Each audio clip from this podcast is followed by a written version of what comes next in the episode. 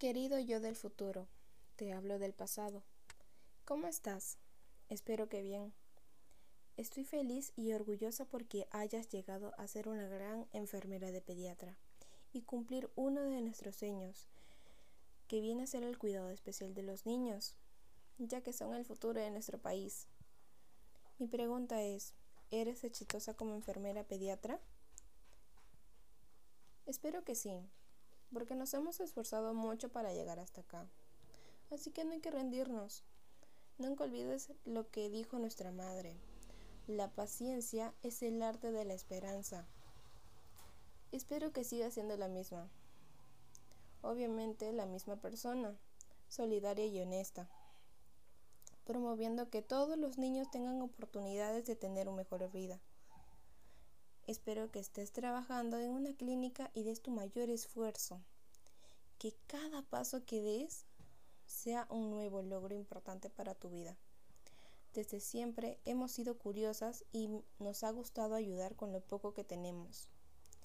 Quizá ya estés en un voluntariado de pediatra. Quizá en África, quizá en otro sitio. Ayudando a otros niños inocentes que lo necesitan esta carrera es para que tengas cercanía con los pacientes, preocuparse por la alimentación infantil y dar mayor acceso a la salud o quienes no tienen recursos. Cuéntame, ¿lograste el viaje que tanto hemos planeado? Porque quiero conocer las maravillas del mundo. Quisiera saber más cosas de ti.